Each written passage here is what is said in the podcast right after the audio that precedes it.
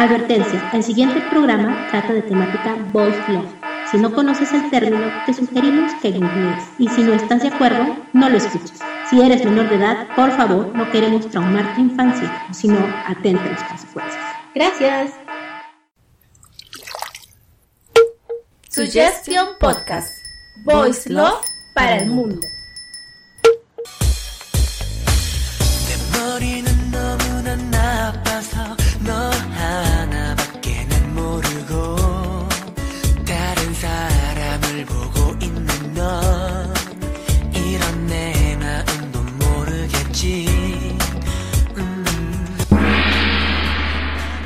Bienvenidos amigos una vez más a Suggestion Voice Love para el mundo. Les habla May junto a... Aquí Enfi, bienvenidos. Y hoy tenemos para ustedes un programa muy especial con un invitado aún más especial. Les traemos a nuestro querido Jack. Mucho gusto, yo soy Jack. Si me dicen que soy así de especial, me siento con problemas psicológicos. con el que vamos a hablar sobre novelas yaoi asiáticas. Bueno, en realidad como todos saben, el yaoi está muy muy difundido por el mundo. Y si bien es cierto que en Asia pesa bastante lo que es la industria del manga, el manga, el manja y todos sus similares, también existen novelas como las que algún día vimos escribir en Yonjo Romántica al gran Usami Akihito. Y sí, las novelas Boy Love están muy muy difundidas por ella y hoy día vamos a hablar de una de ellas. Como Aino Kusabi también que hablamos el programa pasado. Estas novelas, bueno, llegan gracias a una página especial que es Novel Updates. La página de Novel Updates es una página donde pueden encontrar todo tipo de novelas, todo tipo de novelas asiáticas, coreanas, filipinas, japonesas, chinas, taiwanesas, si reconoces a Taiwán como una nación independiente, no como Estados Unidos, tiene, problemas con China, eh, temas políticos. Todo tipo de novelas asiáticas las puedes encontrar ahí, incluyendo, por ejemplo, shoujo, isekai, harem, violación, harems que no me gustan, esas son muy aburridas. Yaoi también. Supongo que también Yuri, Seinen, sí. toda la cosecha del señor está ahí. Sí, lleva dos años existiendo y ha crecido muchísimo esa página, muchísimo. Sí, tienen que verla. Vamos a dejar los links, ya saben, en, las cajitas de información para que ustedes mismos puedan ir y ver la gran variedad. Eso sí, las novelas están en inglés, así que quien no sepa inglés es hora de tomar tu diccionario y tu libro de gramática y empezar a repasar porque el futuro de las novelas ya hoy es en inglés. Así aprende uno inglés. Exacto, así aprende un inglés. es una gran forma de practicar. En fin, la novela que hoy día, de la que hoy día nos vamos a hablar se llama Kill the Lights de Jean Grien. Y como decíamos, para comentarla, tenemos a nuestro querido Jack de Backstage. Mi programa se llama Backstage y lo pueden encontrar en iBots con el nombre de Backstage Inc. No se arrepentirán de escuchar la mayoría de los programas. Sí. Transmitimos todos los martes eventualmente. sí. Jack, bienvenido acá a Suggestion. Muchas gracias por aceptar participar con nosotras para hacer este review de novela. Dime primero, ¿cómo te introdujiste al y, y nunca está mejor dicho el, el verbo, cómo te introdujiste a este género? Ok, pues es para empezar, que al público le quede claro que sí, si he leído yaoi no es porque sea un fundashi, simplemente no me pongo a ningún género, digo, he leído de todo, de todo, en serio, de todo. Y el yuri es aún más aburrido que el yaoi, tristemente. ¿Cuánto fue? Hace años. Sarsi dice que no es ya hoy, pero vamos a utilizarlo aquí porque si recuerdan un anime que tiene también una serie de novelas, ¿cómo se llama? Que se trata de un chico japonés de pelo negro que va en otro mundo y lo convierten en el rey demonio. Mm. Fue en aquellos años donde no sabía ni siquiera que existía caricaturas homosexuales y ahí me di cuenta, oh, oh, esto es shonenai. Y todavía no encuentro el yaoi y después con los años me di cuenta que existía el yaoi y con los años me di cuenta que existía la trampa de Boku no Pico, que nunca vi, pero sí me enteré. De hecho, la que que sí accidentalmente llegué a fue Natsuya Sumi. Yo ya sabía que existía el yaoi. Y yo ya sabía que existía el Uptech porque yo ya era ferviente seguidor de mangas. Y como ferviente seguidor de mangas hay que estar buscando nuevas actualizaciones. Porque cuando terminas uno, queda un hoyo en tu corazón, en tu alma que necesitas llenar con otro y se queda un, un ciclo vicioso de vacío interminable. Pero entonces ahí fue cuando conocí al manga de Love Stage que creo que también tiene sus novelas, que no leí, pero creo que un año después o dos años después salió su animación Love Stage, que vi nada más un par de capítulos, no vi más, como cuatro. Y al, al, final nunca me ha interesado mucho el yaoi, pero tampoco es que me moleste. Lo que me molesta ante todo son las malas historias, no importa el género. Y lo que me gusta sobre todo son las buenas historias, pero no me gusta el, el cyberpunk post-apocalíptico. Entonces podrías decir que realmente yo nunca he buscado el yaoi, pero tampoco, ¿cómo lo digo? No me molesta, no me llama la atención. Simplemente es algo más. Si tiene una buena historia, lo ves. Es, por ejemplo, hay un buffet y hay de todo. Claro. Es un ingrediente más en las fórmulas. Porque creo que está mal, y no solo en novelas, en cualquier obra, uno tiene su público target, sí. Pero no está bien decir, ok, no, no podemos pasar como en las novelas visuales estas de Kay, que no salen adultos. ¿Por qué no salen adultos? Es un poco raro que no salgan adultos. O en novelas donde solo salen mujeres y no aparece ningún niño. O hombre porque es para que los hombres este, lean cosas teniendo sexo. Ok. Creo que las cosas demasiado cargadas no es que sean malas, pero te limitan mucho para crear buenas historias cuando te limitas a no utilizar ciertos medios. Por ejemplo, en una, en una novela que me gusta mucho que se llama Green, uh -huh. Green Guard o Fashes and Illusion, que ya tuvo una animación que estuvo bastante bien animada, pero solo fue primeros dos volúmenes y no adaptaron bien el segundo, pero estuvo bien hecho. Uh -huh. Tiene un personaje que es el primero que los recibe en el mundo, creo que se llama Brie, que es un soldado bastante veterano, bastante poderoso, pero es la cosa más ¿cómo lo dirían? Rosa, brillante y con chispitas que jamás han visto. Y cuando llega un tipo y lo molesta y le dice maldito homosexual, creo que le saca la lengua y, y tiene el cuchillo a punto de cortársela. Esa escena es bastante épica.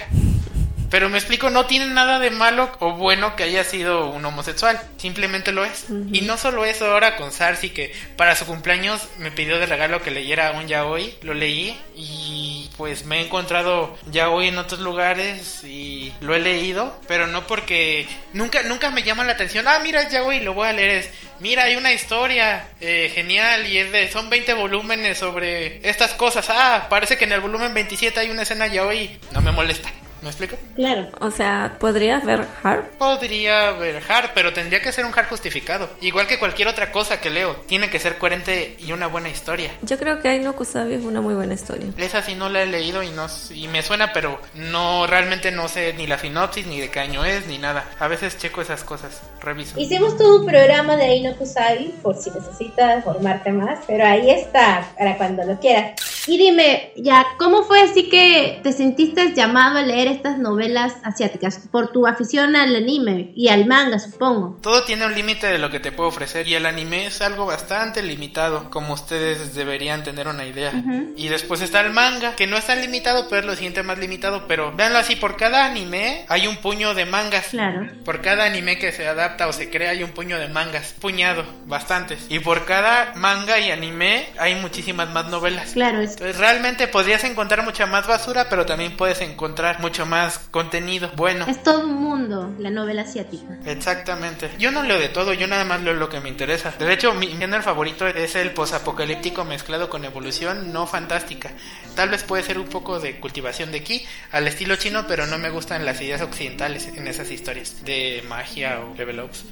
¿Y qué te pareció esta novela, Lights? Bastante predecible, tristemente. Como les ya les había comentado fuera del programa, si lo sé yo que lo sepa la audiencia, Kill the Light no es una mala novela. Yo siempre he sido eh, un ferviente defensor del cliché, prefiriéndome a que no importa que sea cliché, no importa cuánto cliché pongas, lo importante es cómo lo utilices. O sea, es como los mismos ingredientes de siempre en una comida, pero lo importante es cómo los cocines. Y bueno, ya es el momento entonces, ya con esta introducción más o menos que tenemos de Jack, de empezar a hablar de la novela, de qué se trata, e ir analizando la experiencia que ha sido leerla. Para empezar, Kill the es una novela coreana y tiene 21 capítulos. Y trata la historia de este mercenario Mason que muere durante una misión y despierta en el cuerpo de Hailey, un actor que está enamorado de Noah pero con el que no tiene una buena relación. Hasta que Mason entabla el camino de Hailey para conocer a Noah y ahí es donde surge una relación entre ellos que está rodeada por todavía el misterio de la muerte de Mason y todo esta dificultad de la vida pasada de Hailey que estaba totalmente descarriado. Esa es básicamente la sinopsis de Kill the Light y los personajes nos va a comentar en fin. Sí. Mason Taylor tiene 37 años con lo que inicia la trama Él es huérfano, creció en los barrios más pobres de Estados Unidos, en New York. Él era policía y después de un trágico suceso, él se convirtió en mercenario. Entonces la personalidad de Mason es la de un tipo serio, un líder. Al estar al mando de este grupo de mercenarios, lo hace analizar todo tipo de situaciones y busca el bienestar de su equipo. Físicamente, Mason tiene la piel bronceada, tiene ojos oscuros y en su piel se pueden ver ciertas cicatrices debido al esfuerzo físico del trabajo. Es decir, todo un semen potencia. El otro personaje es Noah Ray Carlo, de 24 años, es rubio, tiene ojos verdes, es toda la perfección en persona, que tiene una sonrisa que embeleza a todo el mundo y todo el mundo que lo conoce lo ama. Es de una familia poderosa, es nieto del dueño de una gran compañía petrolera. Su madre es actriz, ganadora de premios. Su familia por parte de madre está involucrada en política padre es dueño de una firma de abogados, también en Estados Unidos. No es hijo único y ayuda a su abuelo en proyectos culturales. Noah, cuando tenía siete años, fue raptado por una actriz que tenía celos de la madre de, de él. A raíz de eso tuvo algunos problemas, especialmente para dormir. La personalidad de Noah es la de un chico serio, solitario, pero también es frío, calculador. El otro personaje es Hayley Lust, de 24 años. Él es un rubio platinado, de ojos azules, tiene la piel blanca. Fue actor desde pequeño. Es el típico actor que comienza sus trabajos y después se va a la perdición, por decir, pero se va a la perdición por el fallecimiento de sus padres. En otras palabras, ahora mismo pausa en el, el podcast. Googleen qué le pasó al protagonista de mi pobre angelito. Sí, sí, es este Macaulay Culkin versión visión coreana. Esos son los tres personajes principales de nuestra novela. Segunda advertencia. A partir de este momento, el alto material de spoilers. Esta es tu oportunidad para decidir si quieres ver el material por tu cuenta o de lo contrario, eres bienvenido a seguir escuchándonos. Gracias. En este momento vamos a empezar a hablar de los capítulos de la novela y a comentar qué nos ha parecido con la ayuda de ella, con su crítica y su visión sobre los personajes y sobre los eventos y el desarrollo de los mismos. El primer capítulo está centrado en mostrarnos, en presentarnos a Mason y a su equipo de mercenarios. Ellos tienen una misión especial en Afganistán donde tienen que ir por un objetivo dentro de un búnker escondido. Para esto, uno de los miembros de su grupo, una chica llamada Ashley, se hace pasar por prostituta. Cuando llegan a pasar, se dan cuenta de que uno de los equipos de Mason está comprado por el objetivo y asesina a Mason de un balazo en la cabeza.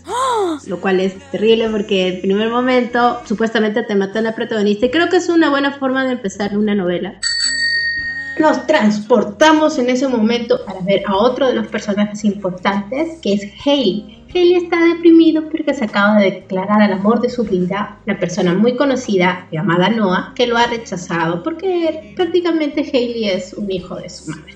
Entonces Haley, meditando al respecto por lo que ha pasado y todo lo demás, tiene un ataque al corazón y, oh sorpresa, cae al suelo y es encontrado por su asistente, Tony. Tony Bridja, manager de Haley por 16 años. Y ahí es cuando tenemos la situación inicial nuestro protagonista ha muerto y este otro personaje también ha muerto. Coincidentemente el mismo día y la misma hora. Entonces, ¿qué sucede? Noah, que es el otro protagonista, a quien Haley se le ha declarado, se entera de la muerte de Haley y piensa, bueno, mejor, pues porque el chico en realidad estaba más perdido que una aguja en el pajar. Y luego Noah, que recuerda básicamente la propuesta que le hace Hailey. Que fue así. Disculpa, lo hago muy bien. Acuéstate conmigo una vez, ¿sí? Esa es la, la propuesta más romántica del mundo. Si lo hacemos juntos, nunca te olvidarás. Cásate conmigo, de verdad te amo. Si no sales conmigo, moriré. Oh, sorpresa murió. Aquí tengo unos datos curiosos. Ah, sí. Es raro una novela, y no lo de yaoi, es raro una novela asiática, de cualquier tipo de novela asiática, que te explique de dónde viene el protagonista. Usualmente se estaba caminando por ahí y cayó algo en mi cabeza y me mató, o explotó. O yo venía de una familia pobre, a veces ni te dicen el nombre para que utilicen el nombre del nuevo cuerpo y nunca tener problemas con el otro nombre. ¿Me explico? Claro, claro. Ese es el primer punto bueno que le veo y uno de los únicos. Eh, y otra cosa bastante curiosa que hace esta novela, que si el público no está acostumbrado, es común ver, y no solo en yaois, en bastantes novelas, que el cuerpo que toman muera de un problema de, no de corazón exactamente, sino de amor. Que murió de un coraje, que murió de vergüenza, que estaba enamorado y lo rechazaron, que su cuerpo era débil y murió de un problema de corazón porque lo hicieron enojar. Es bastante común eso. No pasa siempre, pero es más común de lo que se imagina público. Sí, es uno como que, digamos, uno de los recursos más utilizados, bastante utilizados en este tipo de novelas. Y nos transportamos nuevamente al hospital para ver a Hailey despertar para esto recuerden amigos, cuando Hailey quedó seco, todo el mundo ya lo dio por muerto y después vuelve a la vida, pero ya no es Hailey, Hailey es Mace. Regresa a la vida después del rigor mortis una hora y media después, una hora y veinte minutos después. Sí, es como, oh milagro, joven actor vuelve a la vida después de un ataque al corazón. No, lo sorprendente no es eso, lo sorprendente es que sea una hora y veinte minutos después, ya con rigor mortis. Y así, aunque ha habido casos en la medicina de que gente que regresa a veces de la muerte en más o menos ese aproximado de tiempo o que despiertan de una catatonia muy fuerte. No, no, no, pero, pero, escucha, en ninguno de estos casos se confundieron con una muerte ah. y en ningún caso una podrición y de las células no se empezaron a descomponer para causar el rigor mortis, porque si no ya no regresa. Ah, bueno, eso es cierto. Entonces, Mason ha despertado en un cuerpo que no es el suyo, con una oportunidad que no era la suya y eso va a ser su mundo. Claro, porque imagínense, creer estar muerto y despertar en un lugar que no reconoce y ver a unas personas que tampoco conoce. Además, después de pasar por el trauma de no reconocerse ante el espejo, es decir, Mason, que era todo fornido, musculoso, de piel oscura, y la figura que se le muestra en el espejo es la de un chico más joven, pero que tiene un cuerpo muy delicado. O sea, ha debido ser un trauma muy grande para él. Con eso tenemos ya los primeros capítulos, ya con eso nos sientan la base de la historia. Una cosa que yo voy a decir a partir de ahora. Dinos. Noah me recuerda demasiado a Víctor de Yuri on Oh. Demasiado. Salvo que Noah aparenta ser muy bueno con la gente, con el público, tiene sus modos de hablar y todo, pero él en realidad no es tan bueno. Y él cuando sale esa propuesta, Noah se le acerca y o sea, le responde mal. Y eso me parece interesante, poner un personaje que aparenta ser lo que no es y me parece que da a explotar bastantes cosas aunque no lo crean, ese es un estereotipo bastante, bastante, bastante común. El arquetipo del tipo que parece bueno y es malvado aparece en todos lados. Hace rato me encontré uno. Muy bien, entonces vemos de que al despertar Mason en su nueva situación se da cuenta de que este chico Haley en realidad, como había dicho, era un hijo de su madre, tenía un montón de pulgas, garrapatas, chinches encima de él y a esto me refiero a familiares de que prácticamente lo estaban absorbiendo y que su carrera como actor no iba tan bien. Ahí Mason se da cuenta de que todo el mundo odia a Haley está ahí, tiene que adaptarse, trata de convencer a su agente de que lo saque un poco de donde está, porque él no quiere saber de la vida de Hailey. Y acaba con la insistencia de Tony en la última producción que Hailey estaba trabajando para decir, bueno, ya, acabo con esto y más, me voy por donde sea. Entonces llega al escenario, al estudio donde están grabando y Tony le dice que va a grabar en una escena bastante dramática interpretando a un personaje cuyo hija de nombre Amy ha muerto nos cuentan, pues en medio de todo este capítulo, de que Haley había debutado como actor grabando una película que se llamaba 27 horas, basada, cuando era muy chiquito, en el secuestro del hijo de una actriz famosa que estuvo encerrado en una maleta. Este fue el origen de también de que Haley y Noah se conocieran, porque Noah, nuestro otro protagonista, esta persona importante que era, pues este niño que tuvo esta traumática experiencia el ataque a este niño, bueno, a Noah, que era el hijo de una estrella muy importante, genera toda esta controversia, toda esta peliculina que al final hace de que se base en una película, como ahora vemos últimamente todo lo que dicen basado en hechos de la vida real. Sí, lo que pasa es que como cualquier caso famoso, como cualquier ataque a las Torres Gemelas el 11 de septiembre de algún año en algún país, todo eso llega al cine y del secuestro de Noah cuando fue niño también lo adaptaron al cine. Y el actor escogido fue el precioso y hermoso niño de ojos infantiles, Haley. Y justo eligen a Hailey porque tenía la expresión muy parecida a la que tenía Noah de niño. Entonces ahí es como que Hailey tuvo la suerte, digamos, de ser elegido y con esto empezó su carrera que al parecer tuvo un pico bastante importante y luego por sus propios vicios y por el cumplimiento de Hailey al respecto persona viciosa no es la persona más responsable del mundo, como que fue bajando, bajando. Además, no, no te dejes, no, no, no le mitas al público, Hailey era una puta. Entonces, este, volvemos al hecho de que Hailey Mason, barra Mason, está en el punto de interpretar. Club se llama el drama que Hailey va a interpretar, ha tenido ese papel por 10 años y el director se llama Ryan Cougar. El director no está muy convencido de que Hailey vaya a hacer un buen trabajo, entonces en el momento en de que ya ponen a actuar a Hailey, Mason es el que se mete demasiado en la escena y empieza a hacer una interpretación que conmueve a todos. ¿Y por qué es esto? Bueno, Mason tenía una hija hace mucho tiempo, bueno, hace algunos años en realidad tuvo una hija, una esposa, una familia, pero él estaba tan abocado en su trabajo que como que la descuidó un poco y un día llegó a su casa y les encontró muertos. En realidad Mason quería bastante a su familia. Incluso me parece que era el cumpleaños de su hija ese mismo día y se había demorado en el trabajo y aparte porque se fue a comprar una torta y un regalo.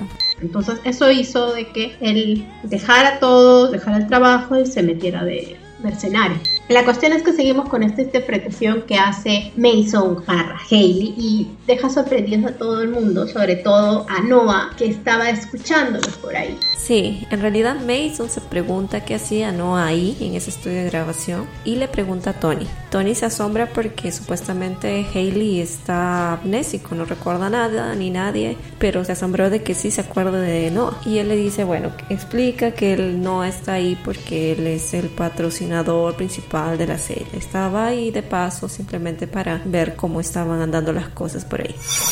Todo el mundo está bastante sorprendido con su nueva presentación. Y Tony, todo el mundo, porque Haley hace mucho que no actuaba así. Pero no es que su actuación haya sido distinta, la de Mason y Haley, es que por fin está actuando podríamos decir que sorprende a todos porque Hailey al fin no solamente está expresando, sino que está actuando y es como, oh, gran maravilla. Teniendo en cuenta de que cuando Hailey empezó a actuar, tuvo que hacer toda esta actuación metida en una maleta, amarrado. Debe haber sido realmente un trabajo bastante, bastante demandante, un papel bastante difícil y Hailey como niño lo tuvo que afrontar también. No es que su talento mengue, es que actuar como un niño de 7 años para nada es tan exigente como actuar a un personaje adulto o mayor. Un niño nada más tiene que sonreír y reírse, algo algo que está en nuestro ADN. Tenía que actuar amarrado dentro de un portafolio, no es muy difícil. La cuestión es de que cuando termina todo, Mason reconoce a Noah, porque ya los habían visto antes. Mason como Mason conocía a Noah. Conocía a Noah porque Mason era guardaespaldas de Noah cuando este tenía 17 años. La cuestión es de que ellos se encuentran, Noah y Haley, se encuentran en el baño y Hailey, barra Mason, le dice a Noah que ya no lo va a fastidiar más porque sospecha de que Hailey no es la persona favorita de Noah. Y la cuestión es de que a Noah se le olvida unos este, medicamentos en el baño. Una botella de líquido blanco, un tranquilizante llamado Xanax. Xanax, patrocina. Xanax patrocina los plays y Haley los toma y se los devuelve a su representante de Noah. Phil Hepson, secretario de Noah. Y ahí salva a Noah y se lo lleva ya seguimos entrando, avanzando en la historia y vamos viendo el recuerdo de Noah sobre lo que le pasó, sobre haber estado amarrado a las muñecas y los tobillos cuando tenía 7 años y ese recuerdo trae a la mente también a Noah la actuación que Haley había tenido y que él no era tan bueno que digamos. En eso entra el asistente de Noah, Phil, y le dice que Mason había desaparecido. Y sí, como había dicho antes, Mason y Luna se conocían ya desde un tiempo. Luego de Tony le muestra a Mason barra Haley todo lo que tiene y todas sus cuentas. Él empieza a recortar más cosas para sus familiares y se sorprende un poco de la vida ostentosa que este chico estaba llevando. Y bueno, decide pues cortar, cortar, cortar, cortar cabezas, cortar cabezas. Mason se da cuenta de que Haley no es la persona más sana del mundo, así que decide limpiarse, dejar la vida mala que había llevado y olvidarse de todo y, bueno, retomar, mejor dicho, su vida de Mason con Haley. Sí, de hecho Mason estaba todavía evaluando pensando qué es lo que iba a hacer, si iba a dejar la actuación, si iba a seguir viviendo como Hailey o iba a hacer algo nuevo. Él después de, de, hacerse unos exámenes, unos chequeos, comienza a ejercitarse, descubre la casa, comienza a limpiar la casa y ahí... Y ahí es cuando encuentra en su casa cocaína en el techo, cocaína en el baño, cocaína en las paredes, cocaína en la bolsa de la harina, cocaína en el sótano, cocaína detrás de los cuadros, cocaína en las macetas y en los floreros. Así, el pata, cuando Mason descubre la casa de Haley, toda la droga que hay era como que el cartel de Los Ángeles en chiquitito, era como que cocaína por aquí, cocaína por allá, cocaína por todos lados. O sea, el chico estaba bastante mal. No, y como la marihuana es legal en California, porque están en California, Beverly Hills, Hollywood, la marihuana simplemente estaba por todos lados. Y heroína, y crack, y cocaína, y éxtasis, y ácido, y de todo encuentra. Yo me imaginé que podría abrir su propio negocio cuando narraban cuánto sacaba de su casa.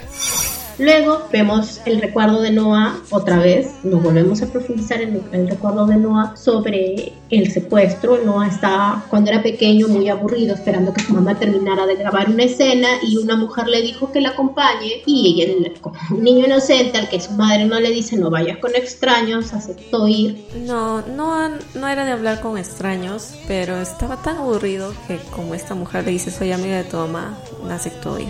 Se fue con esta mujer y esta mujer pues lo llevó a, a, un sitio oscuro, lo metió en una maleta, lo tuvo secuestrado, todo eso, le dijo que lo iba a matar. Sí, esta mujer estaba loca, lo atormentaba cada rato. Y en, en el momento más álgido de la situación, Noah escucha una voz que le advierte a la mujer que no mate a nadie en ese lugar. ¿Y quién es esa voz? Bueno, hasta ahora ya sabemos, lo cajamos, era Mason. Mason, su salvador. La cuestión es que seguimos avanzando con los capítulos y vemos que Mason, bueno, ya se libró un poco de la vida de Haley, ha ido a su antiguo departamento a buscar sus cosas. En New York. Los pasaportes falsos, los pedacitos de oro, los yenes, yuanes y demás monedas internacionales. Y sobre todo va por lo más importante, que es la foto que tiene de su familia que fue desmenuzada.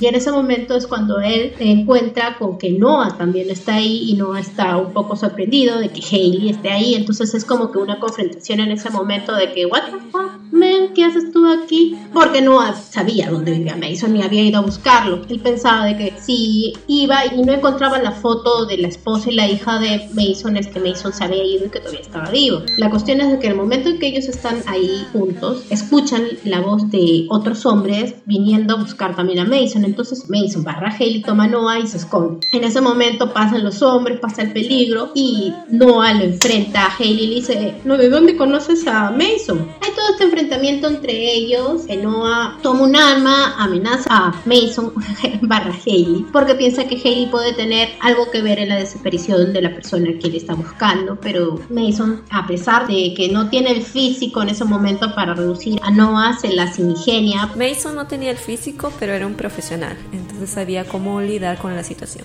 Las cosas no quedan muy claras entre ellos y ya se van retirando. La cosa que al principio Noah pensaba que Haley lo estaba siguiendo, pero al ver a Mason barra Haley moverse muy bien en el cuarto, saber dónde estaban las cosas, lo hizo dudar un poco. Por eso él quería saber de dónde lo conocía. Y en el momento que están forcejeando, Mason barra Haley le dice la misma frase que le dijo a, la, a su secuestradora, y eso hace que Noah se tranquilice un poco. Y cuando le vuelve a preguntar sobre Mason, si sabía si estaba vivo, y Mason no sabía qué decir porque no quería involucrar a Noah, ya que esos agentes que estaban ahí hace poco eran de la compañía sí. Entonces, como no sabía qué decir, al final Noah le dice, bueno, no, no hay problema, tal vez sí está muerto. Y se va.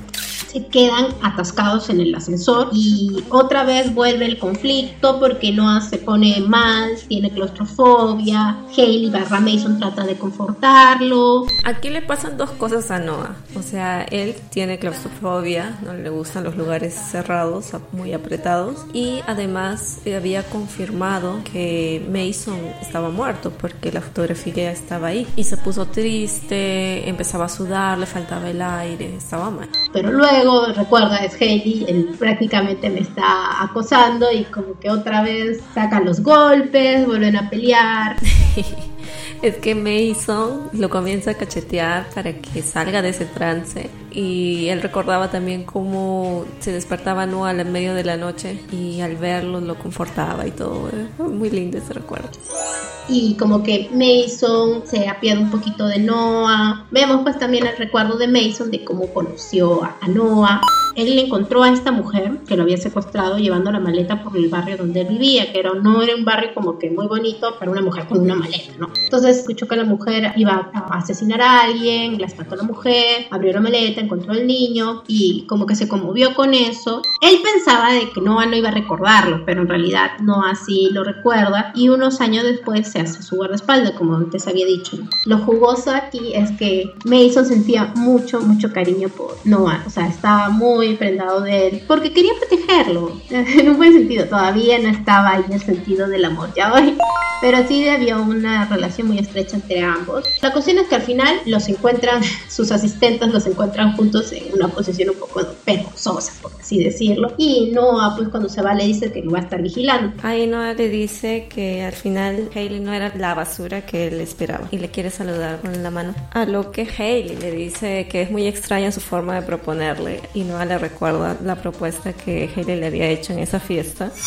hay una unión, hay un vínculo entre Mason y Noah, pero al mismo tiempo hay, digamos, un desvínculo entre Hailey y Noah. El problema ahora es que Mason está en el cuerpo de Hailey y Noah no lo soporta, pero al mismo tiempo está buscando a Mason que ha desaparecido. Entonces, esos son los primeros siete capítulos de la historia y nuestro buen amigo Jack nos va a seguir contando qué sigue.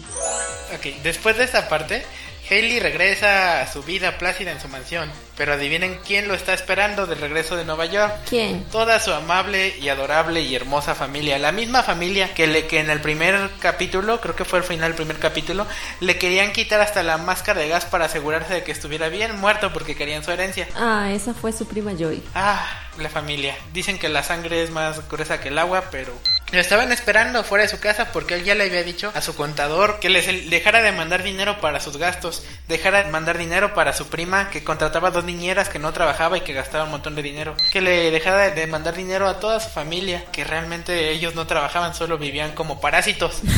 Entonces lo reciben a gritos afuera de su mansión en Beverly Hills, pequeña mansión por cierto. Todos hablan al mismo tiempo. Ya, no lo puedo hacer, solo soy una persona. No me exija tanto público. Y les dice, hablen solo uno a la vez o si no me voy. Y todos se, quedan callados y le vuelven a empezar a gritar aún más alto al mismo tiempo. Y como se empezó a meter a la casa, ya como que uno a la vez, pero mira, este, yo le se acerca un primo o una prima, pero necesito pagar los gastos para, es que las niñeras de mis hijos y quién sabe qué. La tiana le dice que le dé dinero para sus gastos médicos. Al final todos terminan con el mismo argumento y él termina con el mismo argumento. No los veo inválidos, no los veo enfermos, pueden trabajar, encárguense ustedes. Todo el dinero que los presté me lo tienen que regresar. Te vamos a demandar, maldito, te vamos a arruinar, sabemos de tu vida, bla, bla, bla, bla. A lo que él saca un arma.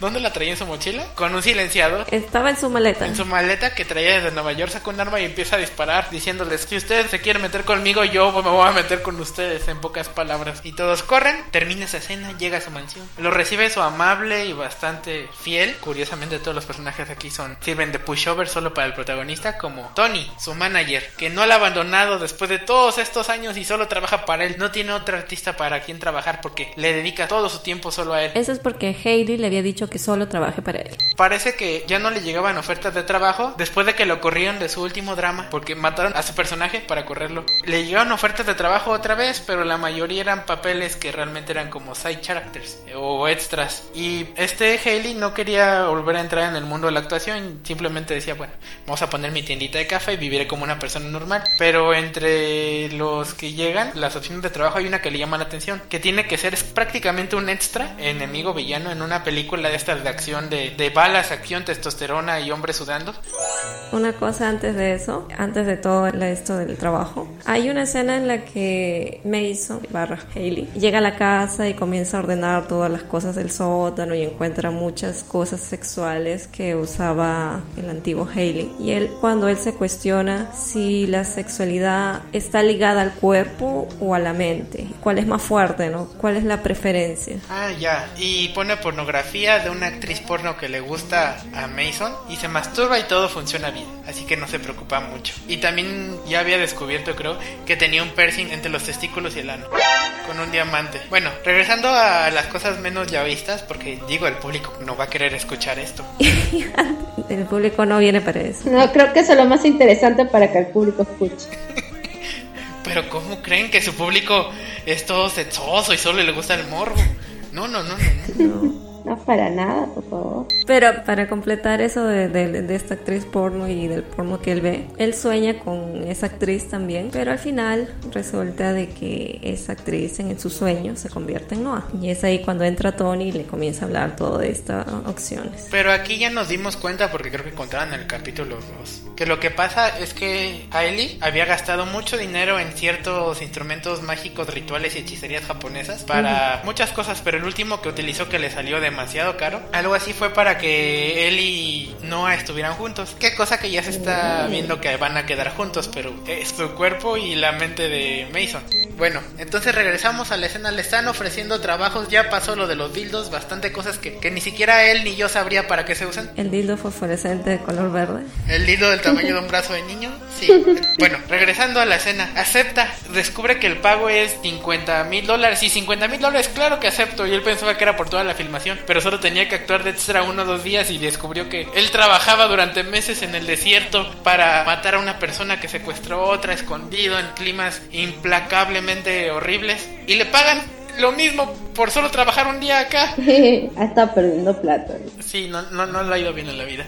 Va a la filmación, se entera de que la película se llama Real y que el director es uno de esos jóvenes directores sobresalientes que cada vez va mejor y está ganando premios y sus películas son muy buenas y es así como el talento en ascenso que se llama Vic no me acuerdo el nombre completo pero lo vamos a decir Vic como Vic Vaporru patrocínanos es Vic Proctor patrocínanos bueno, él llegó al set de filmación temprano, no antes que todos. Me voy a saltar unas partes, pero ahorita lo retomo. Está en Nueva York, a un bloque de donde él vivía, Mason. Interesante. Coincidente. Porque el director quería que se grabara en los mismos barrios feos de los que de Nueva York que iba a hacer la película. Usar la escenografía real. Sí, es como ir a África a ver niños muriéndose para grabar la escenografía real. Tipos enfermos. bueno, y se encuentra una persona en el baño que le dice, ¿tú eres Hailey o qué te hiciste? ¿Botox? ¿Cirugía plástica? ¿Aclarado de piel? Le hizo un montón de cosas. Dicen que si quieres sexo él ya no es de ese tipo de persona. Y salen del baño los dos y se dan cuenta que el que le dijo esas cosas fue el director y insultó al director de cierta manera. Facepalm. Pobre Mason. Después de esto pasan cosas y aquí es donde conocemos a otros dos personajes bastante poco importantes a comparación del protagonista obviamente. El típico actor estadounidense güero, grande, musculoso, jovencito supongo, 20 algo años, no sé, 30, no sé. ¿Saben a qué se me figuran? Aunque nunca lo describieron bien, al que hace el actor del Capitán América. ¿Chris Evans? Sí, siempre me imaginé que va a ser una especie de Chris Evans, personaje en la novela que se llama Chase. Y también sale la, no coprotagonista exactamente, pero el interés amoroso de nuestro protagonista que iba a ser el actor Chase. Melissa, una mujer bastante mala como solemos ver en historias ya hoy seguramente. Sí, desgraciadamente los personajes femeninos en las historias ya hoy no tienen un buen desarrollo. Una actriz que tuvo un buen papel, una buena película y ahora se cree que todas la deben amar y se comporta de manera arrogante y grosera con todos. Ah, parece que Chase es el tip, es una buena persona y se acerca a nuestro protagonista, platican. Cuando de la nada Vic ya se acerca para decirle, Vic el director, a Hailey o a Mason que grabe su escena, que va a ser así, así, que si alguna vez ha usado un arma, a lo que Mason dice internamente, no, nunca, o algo así me imagino que pensó. Él no sabe de esas cosas. Y se le acerca el encargado de escenografía o de materiales, no me acuerdo cómo se llama, de materiales creo, para enseñarle cómo desarmar un arma, porque su escena es él armando un arma y luego disparando. Y dice, ah, no sé, enséñame. Jamás he armado esta arma y dices el nombre del arma en su mente. No la conozco, es bastante cómoda por esto, por esto, aunque muchos no la usan por estas características, pero es una de mis favoritas en su mente pasa esa idea. Le enseña cómo de mala gana y, mal hecho porque no tiene la habilidad la persona cómo armar el arma. Y entonces él ya cuando es hora de filmar la escena la arma lentamente para que no sospechen de él. Pero el director Vic se pone insistente insistente y repitan una y otra y otra vez la escena hasta que el arma a su velocidad normal y hace una escena perfecta donde le dispara un pájaro. Y la escena sale perfecta. Corte. Del derecho este Haley ni siquiera sabe que están grabando. El director le dijo secretamente al camarógrafo que grabara porque creía que iba a salir una escena digna bastante buena y así fue. Después de esto, ah, creo que están en un descanso. Ah, el descanso del almuerzo. Y se acerca Chase con él, con Tony, que es su manager, y creo que le ofrecen un sándwich que si quiere comer, él acepta, se sienta con ellos. Melissa muy enojada porque, ¿qué carajos, Chase? Yo te ofrecí de mi comida y no quisiste, no quieres estar conmigo, pero quieres estar con ese desgraciado, eh, promiscuo, más, más, más despectivo. Puta. Puta, sí. ok, se pelean y luego se acerca esta Melissa por detrás de Haley y le derrama una limonada encima, en la cabeza. Ay, perdón por derramarte esa limonada, me siento totalmente apenada hasta que me di cuenta que eras tú. Y está bien lo que hice porque tú eres una basura de persona. Entonces no hay ningún problema en que yo te haga esto. ¿Se dan cuenta cómo el autor está forzando aquí ya las situaciones? Sí, sí, sí. Ah, no está bien. Te tiene que sentir natural. Bueno, a lo que se enoja este Haley, nuestro protagonista, y le dice, ¿sabes qué? El problema no es que a mí me quieran, el problema es que a ti te odian. Ese me ja, se enoja. Y eres una tonta si no te has dado cuenta. Eres una tonta si no te has dado cuenta, perra estúpida. Eso se lo digo yo, no, no, no, no es protagonista.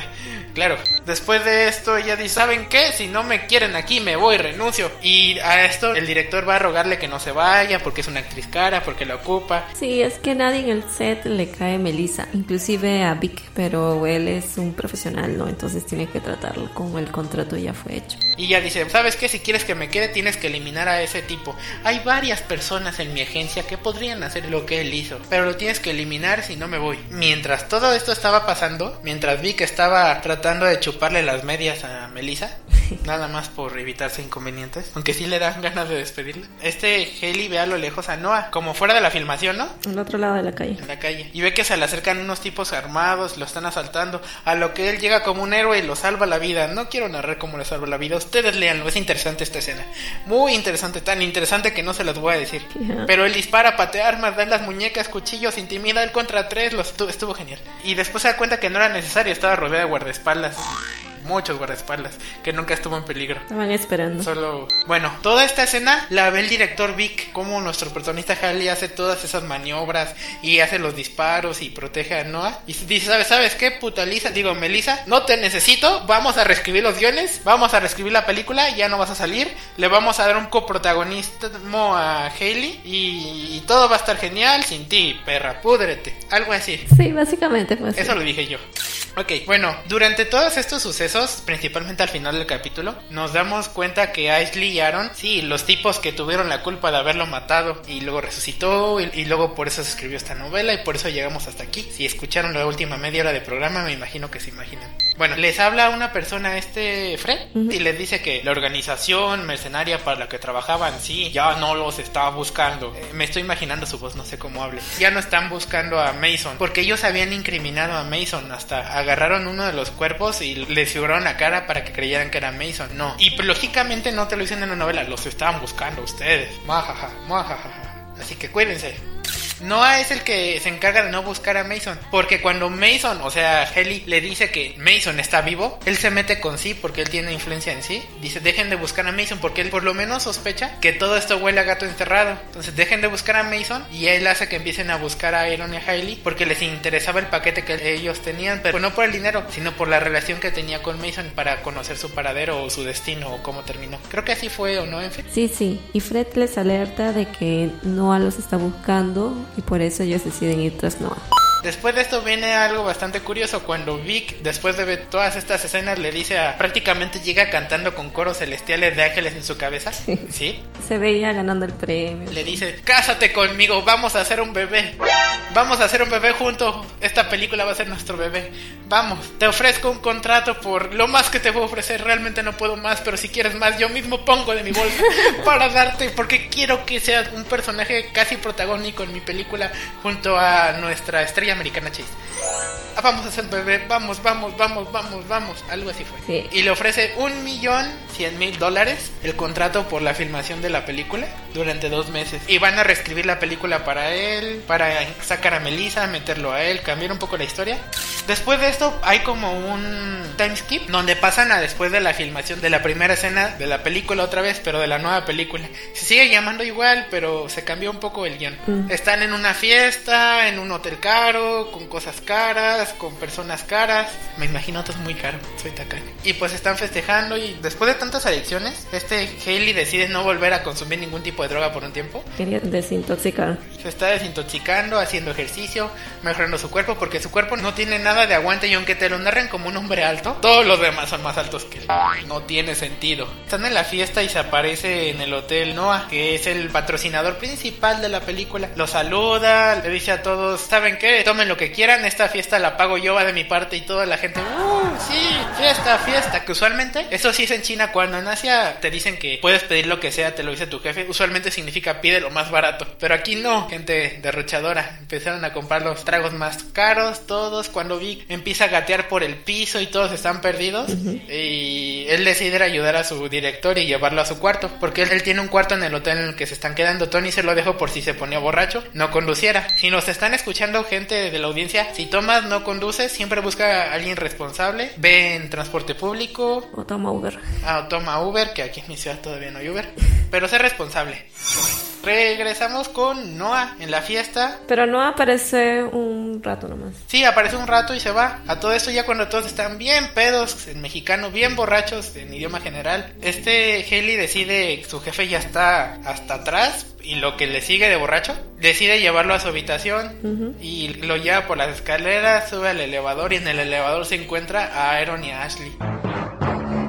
Subiendo también. Nota que en el elevador está presionado el doceavo piso, justamente las habitaciones VIP donde debería estar Noah porque dijo que tenía una cita con una persona en el hotel, entonces solo puede ser ahí la cita. Entonces él se detiene en el piso Él estaba en el 12 también. no, él, él también sube hasta el 12 junto con Vic y lo que decide hacer es que salen Ashley y Aaron por delante. Él presiona el número al azar en el elevador y avienta a Vic el elevador para que se lo lleve. Sí.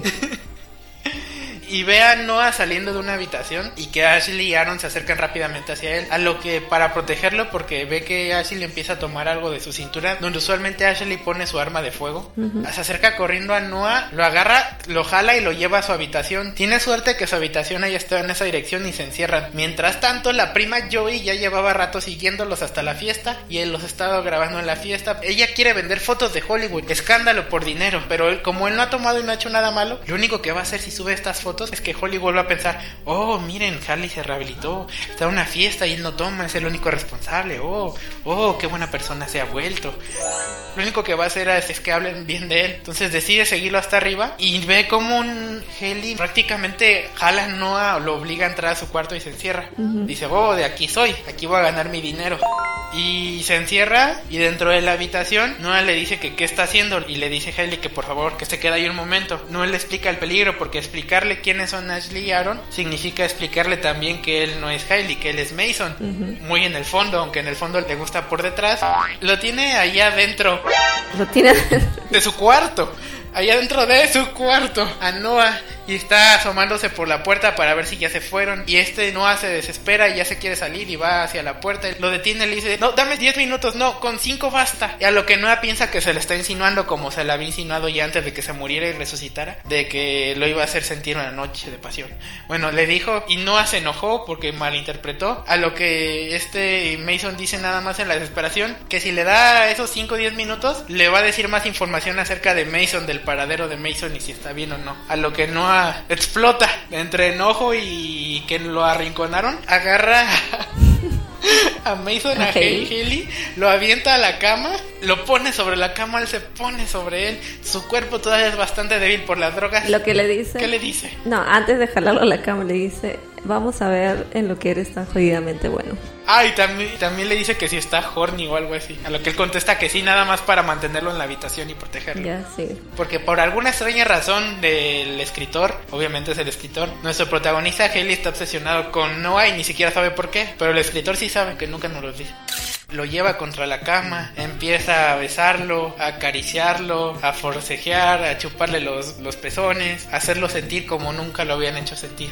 Lo que pasa es que aquí Mason barra Haley está bastante extraño lo que está sintiendo, porque es, es demasiado sensible. También se da cuenta de la fuerza que tiene Noah. Ay, que su cuerpo realmente sí es bastante adicto al sexo. Ajá, y él se extrañaba de la reacción que estaba teniendo. Se asombraba en realidad. Noah le raja la camisa y le amarra las manos. Mason tuvo miedo, pero más por el miedo a la reacción que estaba teniendo su cuerpo y recordó el sueño que había tenido. Noah, mientras tanto, le iba dejando marcas. Le quitó los pantalones, la ropa interior. Ah, acá hay curioso. le mete un dedo en la boca y le dice que le chupe. Pero lo que le dice es en un lenguaje formal. Y le ordena, chúpame esto. Y le chupa los dedos para lubricarles y empezar a darle masaje anal, seguramente. No, se los inserta. Luego primero uno, luego dos, luego tres. ¿Y qué sigue? Así, luego cuatro. Ah. Hasta que no encuentra algo curioso, que era el piercing. Yo decía, controla la entrada a Narnia. No, el piercing. Y ya Mason estaba rojo de vergüenza y no sabía qué más hacer. Y esa expresión que tenía Mason de, de estar avergonzado le parecía bastante curioso, porque Haley estaba absurdamente tímido, pidiéndole que por favor pare y que casi llora. No, no, no sabía si era para que pare o para que se apresure y lo meta. Así que comienza a agarrar el piercing, lo comienza a mover hasta que se vino. Oh, no, mujer, no, no, se dice eyacular. las cosas tienen su nombre, eyacular, eyacular. Y lo que hizo Noah se llama violación. Violación, violación. Yo ahí voy a salvar un poco a, Noah. Porque. ¿Por qué? Si están violando a, a, Haley, no, no salvas a Haley. No, en realidad no le está violando porque él, Mason estaba teniendo sentimientos ya desde hace un buen tiempo. Por ese tipo de ideas en los jurados, cuando hay un ataque, una violación a una mujer, y le digo en la vida real, dicen, seguramente ella quería, está mal esa forma de pensar. No, pero en la vida real uno no sabe. En cambio aquí, en la historia ficticia, ahí sí los están mostrando. Creo que no estaba presionando y que al final Haley terminó cediendo, pero era algo que él también quería. Fue algo un poco tal vez brusco, pero era algo que Haley barra Mason quería.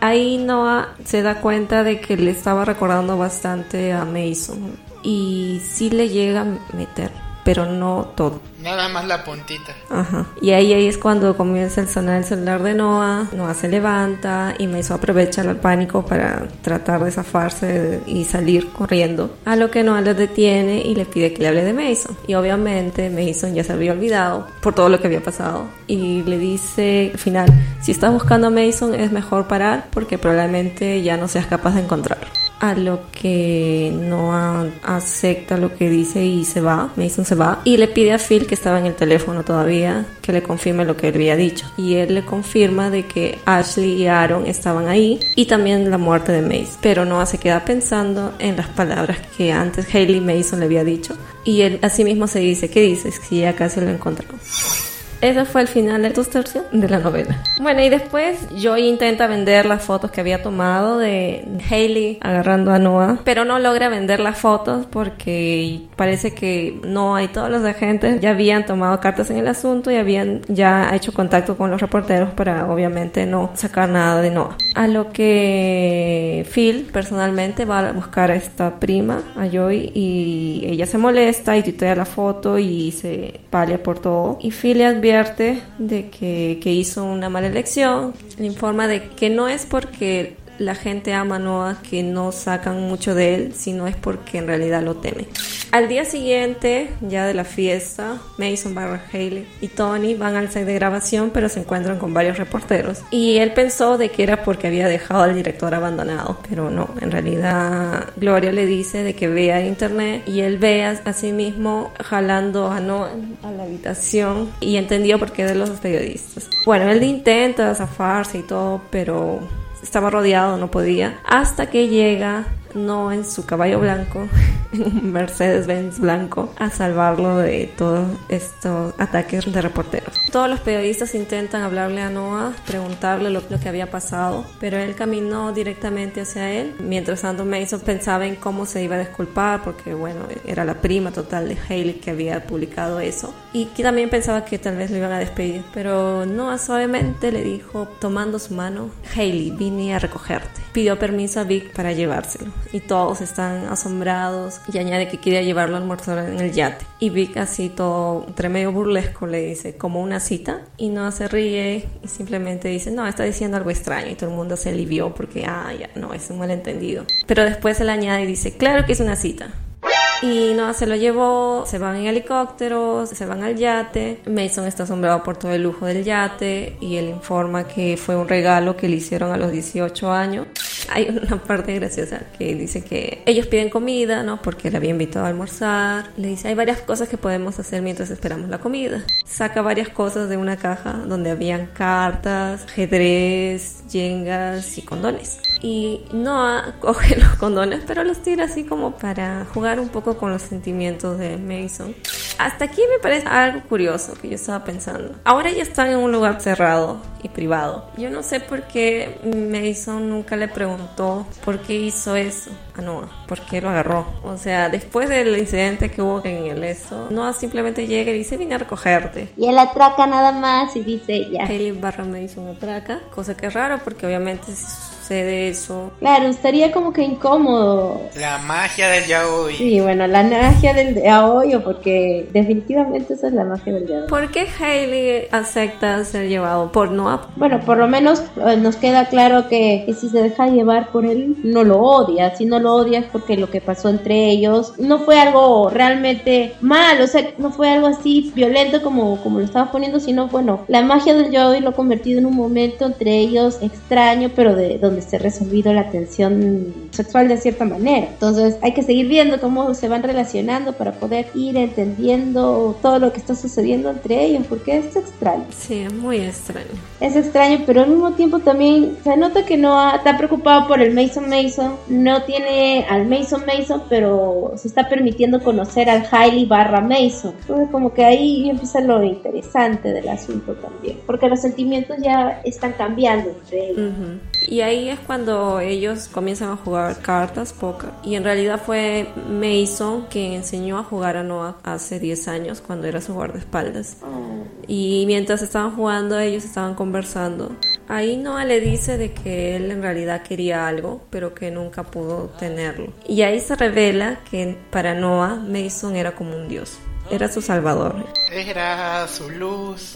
Ay, no, esa- esas son las cositas que más ternurita me dan, porque en realidad, como dice Jack, era su luz, su faro en la oscuridad, su guía y su salvador, porque en realidad para un niño tan traumado en ese momento como está, en el momento que se conocieron, que Mason venga y salve, debe haberse convertido pues en el faro de su vida. Sí, y en realidad, bueno, cuando Noah tuvo ese incidente hace 20 años, él perdió, creo que ligeramente la memoria. Por eso no habló nunca de él y Mason creía de que él no se acordaba de él, pero él sí se acordaba. Y que para Mason su primer encuentro, entre comillas, fue cuando él fue guardaespaldas de Noah cuando Noah tenía 17 años.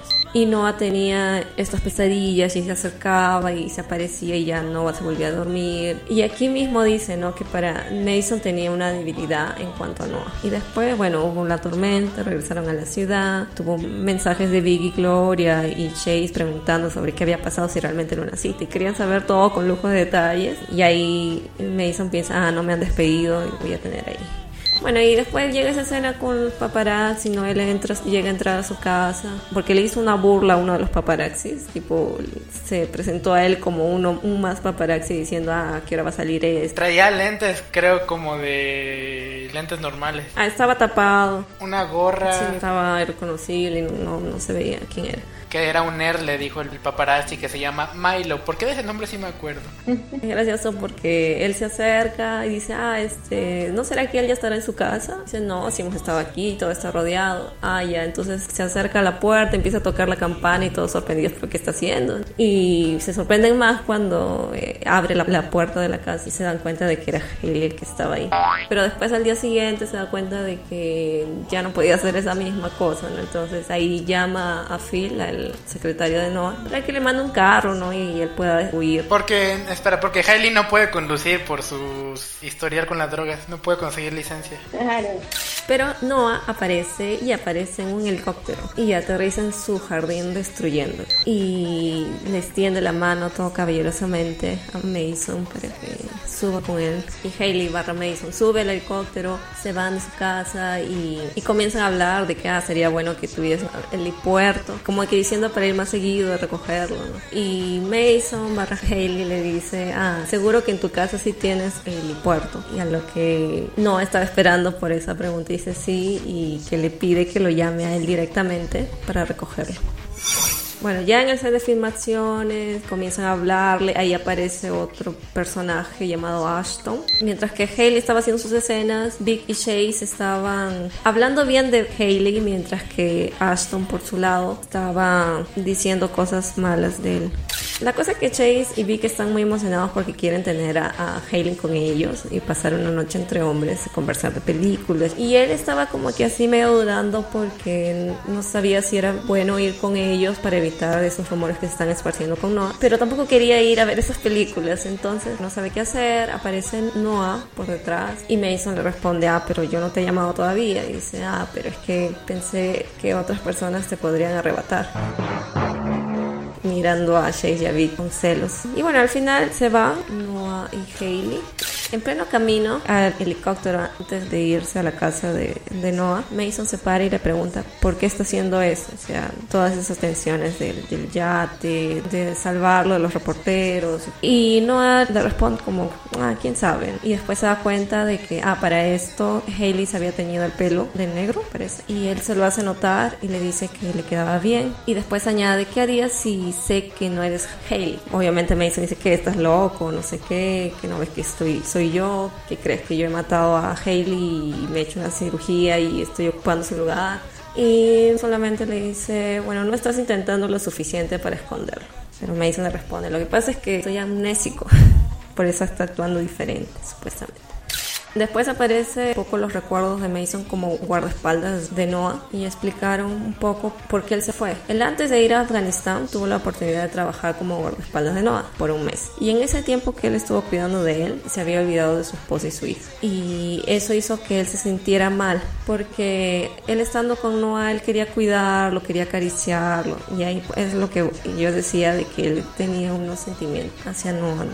Siempre hubo algo ahí entre ellos, siempre hubo ese ese, ese amorcito. Era un aprecio, una forma de quiero protegerlo. Es que ese tipo de relaciones son, son lindas. Ajá. Porque se van, van creciendo, van creciendo y es como que a mí me parece muy bien. Sí, pero como él se sentía culpable por eso, él no aceptó, porque la familia de Noah y la misma agencia, sí, de mercenarios, le decía que se extienda un poco más, ¿no? Su tiempo. Pero él no aceptó y por eso se fue. Para Mason también fue difícil dejar la mansión. Y eso hace que la historia sea más, oh por Dios. Oh. Pero bueno, sigue, sigue. Ya, eh, bueno, Mason contrata a un detective que había conocido en la agencia para saber sobre el paradero de los familiares de Hailey, porque estaban como que medios desaparecidos y realmente estaban medios desaparecidos. Pero Phil al ver que hacía unos gestos mientras él hablaba, entonces él pensó de que tal vez él sabía algo. Claro. Mason barra Hailey llega y cena con Noah. Ellos tienen una conversación, Noah parece que se emborracha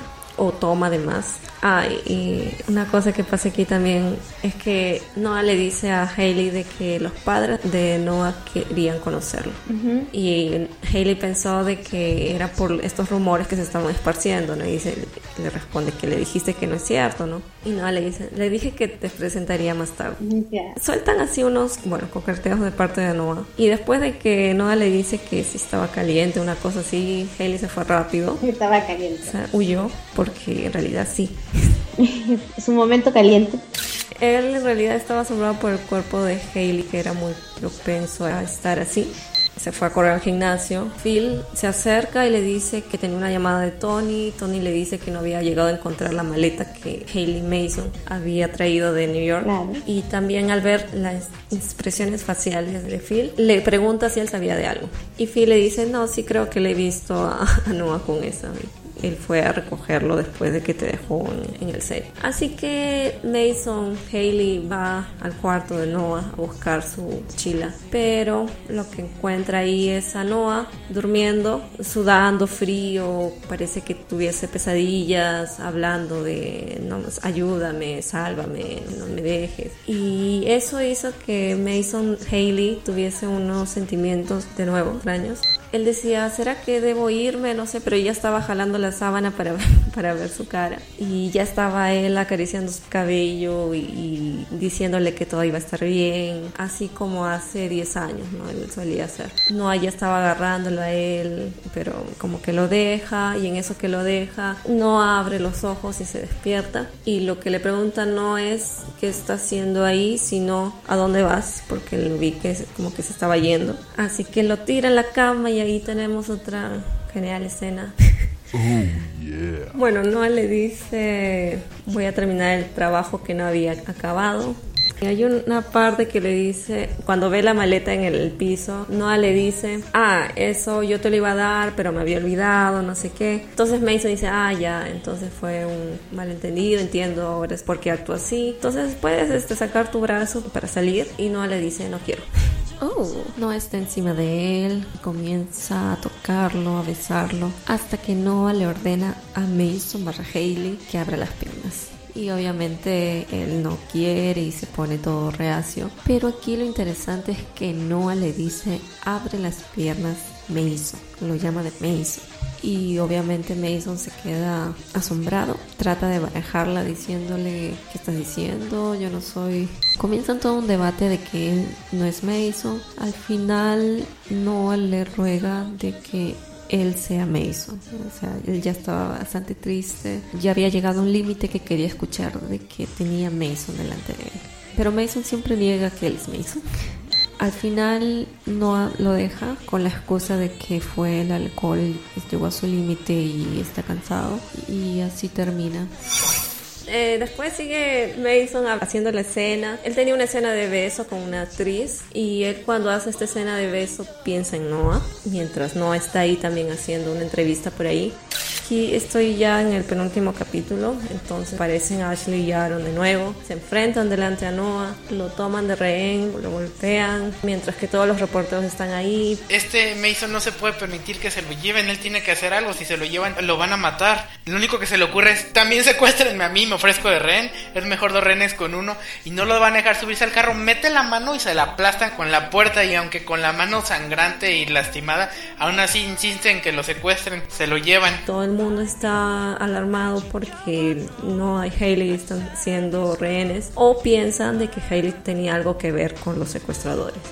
Ya en el capítulo final se llevan a los dos a un almacén abandonado, más o menos a una hora de distancia, ambos están con las manos y piernas atadas, mientras que Ashley y Aaron están pensando en el error, bueno, en la mente de Mason, que tal vez cometió un error al tener como enemigo a la agencia de mercenarios, sí, y a toda la familia poderosa Ray Carlon que empiezan a negociar, pero Noah con su típica personalidad, mala personalidad, en pocas palabras, le responde de mala manera, burlándose con sarcasmo, ironía, sátira, la burla fina.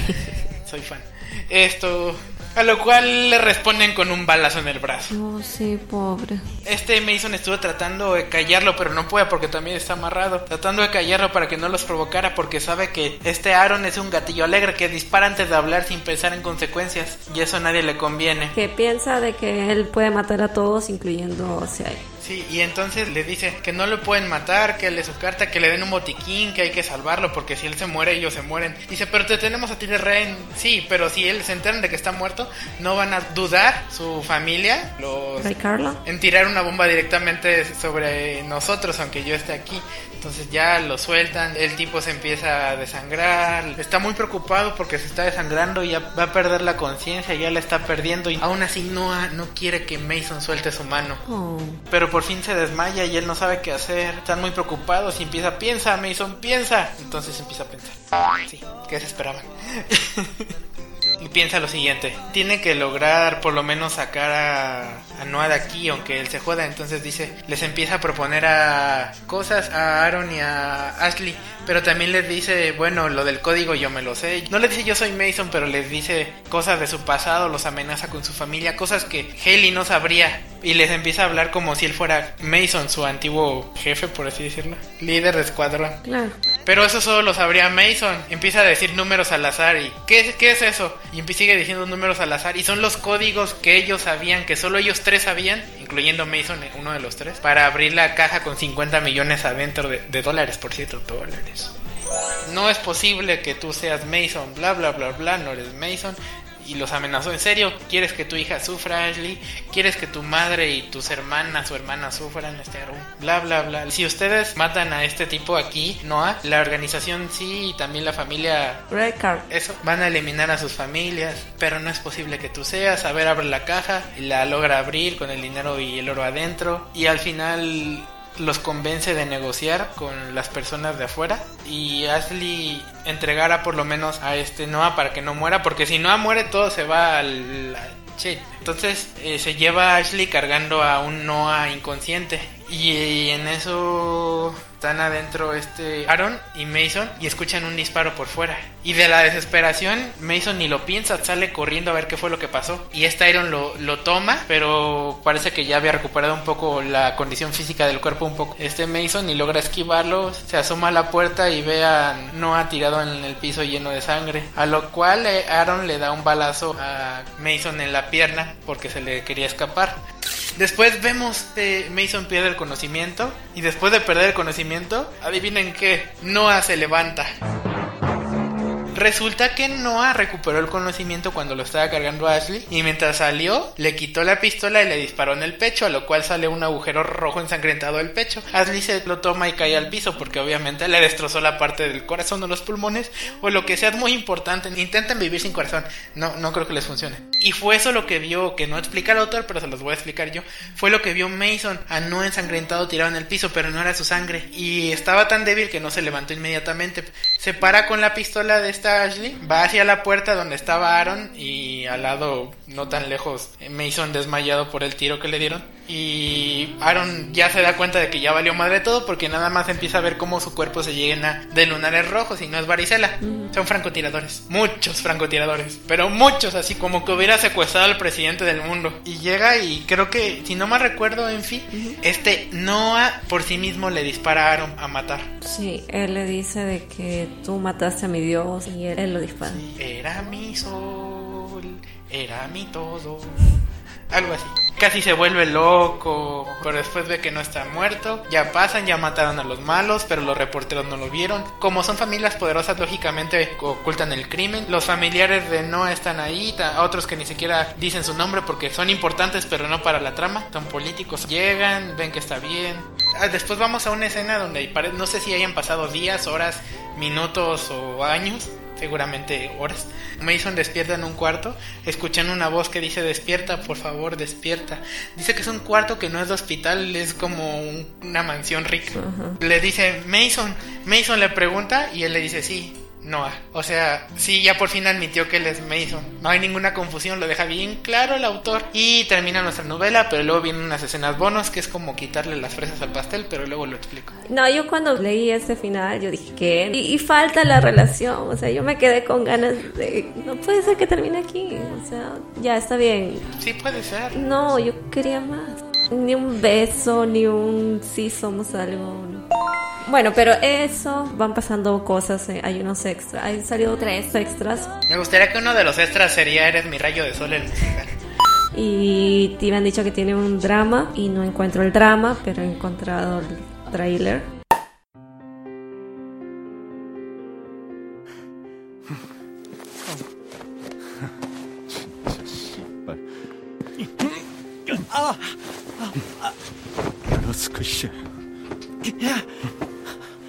정말로 그렇게까지 발정을 참을 수가 없어요? 10분을 같이 있어주는 대가로 메이슨에 대한 얘기를 하겠다고? 레이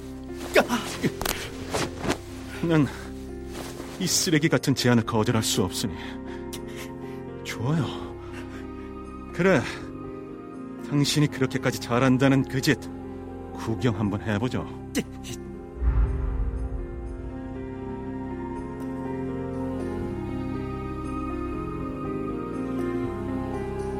The Line Part 1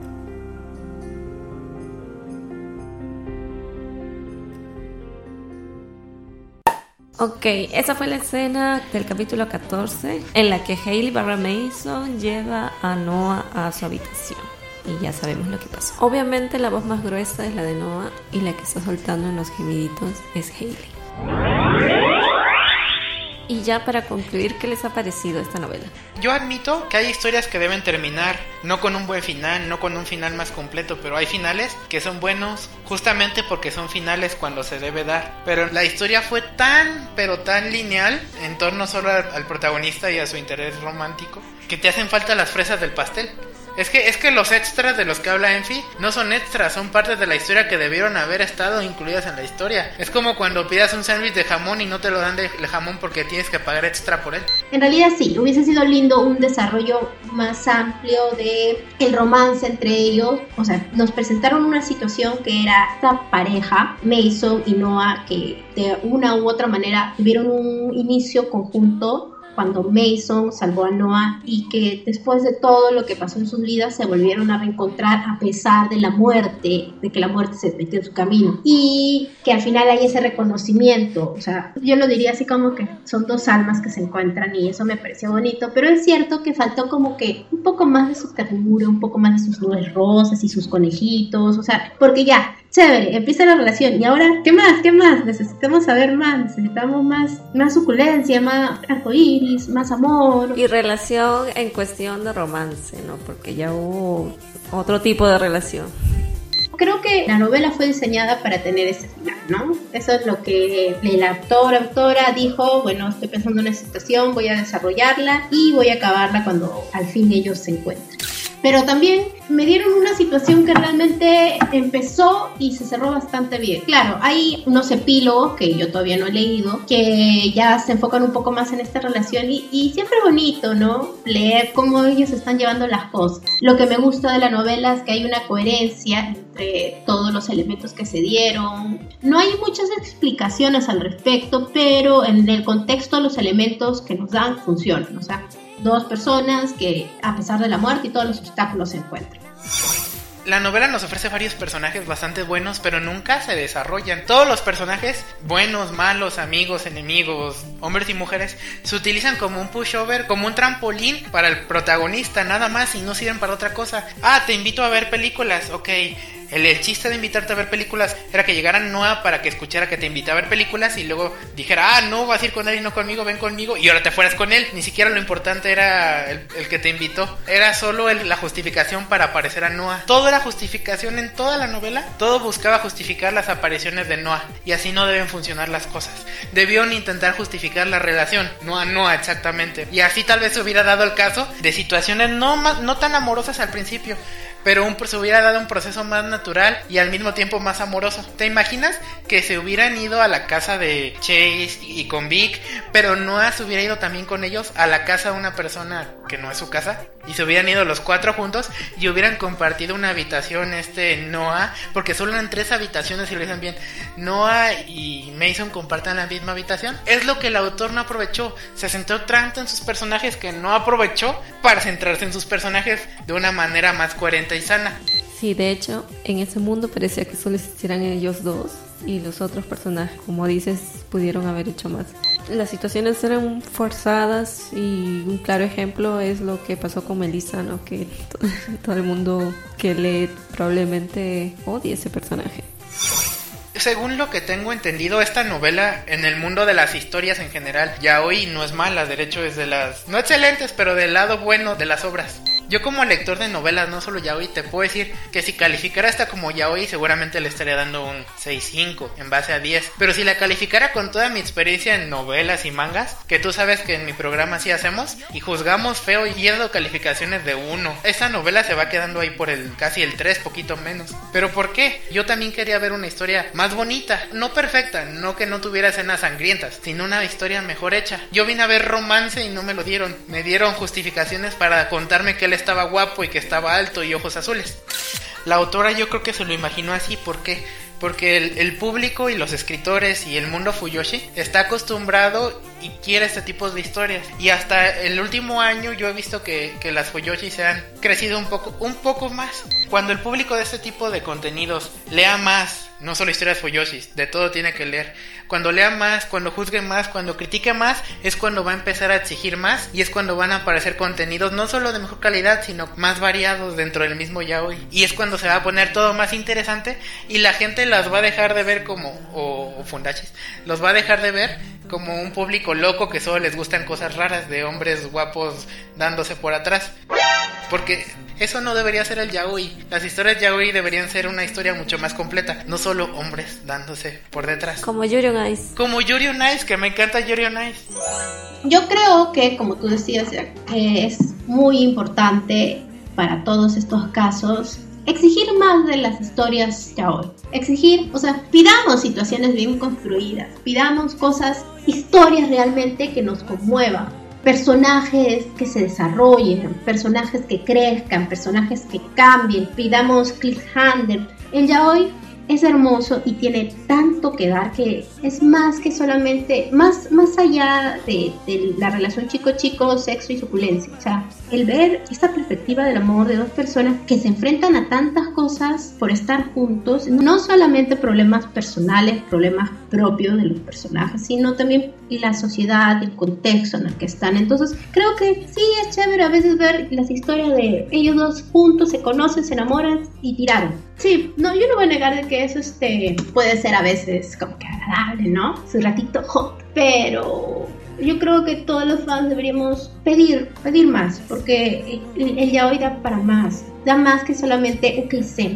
¿Y cómo podemos exigir más? Buscando buenas historias. Y yo le digo a las escritoras de fanfiction, de todo el mundo, esmerarse. O sea, tienes una idea en la que quieres que tu personaje A y tu personaje B vayan, se conozcan, se enamoren y ¡pim! ¡Bacán! Yo creo que puedes crear más, puedes dar más de ti en una historia. Y ahora que tenemos esta página que Jack nos ha dado, o sea, hay muchas historias. Yo les recomiendo siempre que lean eh, la sinopsis denle una oportunidad. Siempre las primeras páginas son las que marcan mucho cómo va a ser el ritmo de la historia, el desarrollo de los personajes. Conozcanlo por eso y si les gusta sigan y apoyen a los autores que escriben buenas historias, mándenles review, mándenles escudos, todo lo que se pueda enviar para que sientan que estamos ahí apoyando porque hay que difundir el de hoy para el mundo.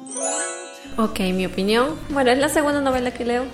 la primera fue Nokusabi y me gustó bastante Nokusabi. Este de aquí tuve unos problemas con la traducción, pero son problemas técnicos. Ah, eso, eso lo puedo aclarar yo. En el mundo de traductores siempre hay una fase. Por ejemplo, me acuerdo hace año y medio donde casi no había traductores coreanos. Sigue habiendo escasez ¿eh? de traductores coreanos. Y los primeros que empezaron empezaron con traducciones muy malas. Ya llegaron al nivel otra vez. Ahora los traductores filipinos traducen muy mal. Antes los traductores chinos traducían muy mal. Y obviamente un traductor japonés o coreano de una novela como una que leo, Arena, que se trata de ir a otro mundo y matar monstruos, está interesante. No solo eso es mucho más complicado, créanme. Ay, lloran tantas veces. Me encantan esas situaciones. Esto, ese traductor no va a querer trabajar sobre Kill the Lights. Entonces lo que tiene que hacer es que una persona nueva tiene que aprender a traducir coreano o que ya sepa, pero una persona que no está metida en el mundo de las traducciones que quiere empezarlo, entonces empieza con una calidad, con lo que puede. Por eso mismo digo que es una evolución que ya pasó en otros géneros y en otros idiomas y que ahora está pasando en el yaoi lentamente y espero que mejore. Hay hasta traductores que apoyan que traduzcan sus trabajos en países donde no se encuentra su novela en idiomas que no se encuentra. La mayoría de las traducciones son estudiantes. Muchos tienen opciones de invítame un café, dóname dinero. Los que más me gustan son los que aceptan donaciones, pero al mismo tiempo te dan el disclaimer. No importa cuánto me dones, no voy a trabajar más rápido y te prometen cierta calidad y te lanzo tres capítulos a la semana y no me importa que me pagues, no voy a traducir más rápido, pero tampoco lo voy a hacer más lento. Simplemente yo estoy comprometido conmigo mismo de terminar el trabajo. Si tú me apoyas, muchas gracias. Creo que esa es la posición más honesta, pero hay claro, hay otros que no tienen tanto tiempo y que las donaciones sí lo aceleran su trabajo. Y hay unos que no aceptan donaciones y que simplemente no se van a dejar influir por el dinero, pero lo van a hacer por amor al arte simplemente. Aunque no lo crees, a la mayoría de los traductores les emociona mucho que comente su trabajo. Sí, yo comenté en la traducción de, de que, la que hizo de Kill the Light. Le dije, ah, vamos a hablar esto en un programa de podcast en español. Y ella se asombró, dijo, ah, no sabía que iba a llegar a tanto. Y me respondió al toque, o sea, realmente está ahí pendiente. O sea, a los traductores sí les afecta cómo les hables. A mí me gustó bastante a pesar de esos problemas. Estaba yo realmente en cualquier situación de mi vida cotidiana buscando un espacio para poder terminarla porque realmente me dejó así como que ¿qué va a pasar? ¿qué va a pasar? Y me gustaron bastante los personajes. Ya dije que no me recordó demasiado a Víctor con su aire todo imponente que discrepo mucho ahí, pero no lo voy a decir. Eh, hablo de apariencia, ¿no? Como él se muestra frente al público, porque, bueno, dudo que Víctor tenga esos ataques medios extraños que tenía Noah. Víctor solo quiere un tazón de cerdo delicioso. Sí. Yo también solo quiero un tazón de cerdo delicioso. ¿Saben lo delicioso que son los katsudon? En mi ciudad hay un restaurante. Bueno, luego, lo haremos. De. Sí. y me hizo realmente con, con esa personalidad de Seme que tenía imponente. Cuando tenía la misión todo el mundo admiraba su trabajo y que lo hacía muy bien. Y después entrar dentro del cuerpo de un personaje que es más, eh, por decir, dañado, en el sentido de que era débil, que sentía que tenía como 50 años y tenía 24. Eh, fue un choque para él, como él trató de cambiar todo. Ya tenía todo un background de Haley siendo el más odiado de todos. Y él mismo dijo, ¿no? Que se había dado cuenta de que tenía, tenía dos personas, los que lo odian y los que se aprovechan de él y realmente él sintió bastante pena por Haley. Me dio también esa impresión, ¿no? Que él será toda una puta de Hollywood, pero era carente. Esos tres personajes me gustaron mucho. Me gusta también bastante el agente Tony, que era demasiado emotivo y que a veces se ponía a llorar de la nada. Y que me recordaba a Sakano, el manager de Shuichi en Gravitation. Me gustó bastante la novela. Yo quiero seguir buscando más de este estilo. Quiero buscar el drama y ese, ese drama lo necesito. Y en fin, quiero agradecerle a Jack su presencia con nosotros en este programa. No hubiese sido lo mismo sin ti, Jack. Eh, lo hemos disfrutado bastante. Ha sido una conversación realmente amena. Hemos visto muchos puntos de vista y siento que sí, eso ha enriquecido bastante nuestros puntos de vista. Así que muchas gracias. Bueno, eh, gracias por invitarme. Yo soy Jack del programa Backstage encuéntrenos en iBots y espero venir aquí más seguido porque no seré fan del yaoi, pero es de vez en cuando leo y es interesante. Estoy segura que te vamos a escuchar en próximas ocasiones. O créeme que deberías estar segura, deberías estar muy segura. Tenemos algunas sorpresas que ya se dirán más adelante y que ya te está así apoyando, poniendo el pecho por el yaoi. Gracias por eso. Antes de terminar el programa, quería explicarles que debido a unos problemas técnicos que hubieron durante la grabación, no sé si llegaron a percatarse, este programa fue muy difícil de editar y por eso que demoramos en sacarlo. Y la otra cosa que quería comentarles es que para el próximo programa, programa número 10, tenemos unos anuncios muy importantes que comentarles de varios proyectos que estamos pensando y que ya desde buen tiempo llevamos diciendo. Así que por favor espérenlo, estaré avisando en las redes sociales y que prometo no va a ser tan demorado como este. Y bueno, eso es todo amigos. Muchas gracias por escucharnos, muchas gracias por estar con nosotros. Ya saben, abajo en las cajitas de informaciones les dejamos los links de, de nuestro Face, de nuestro Twitter, de nuestras redes sociales, que vamos a tratar de mover mucho más. Para estar atentos, mándenos sus sugerencias. Síganos en nuestras redes. Facebook, Suggestion Project. Twitter, arroba Suggestion underline BL. YouTube, Suggestion Project. Above, Suggestion Project. Wattpad, Suggestion BL.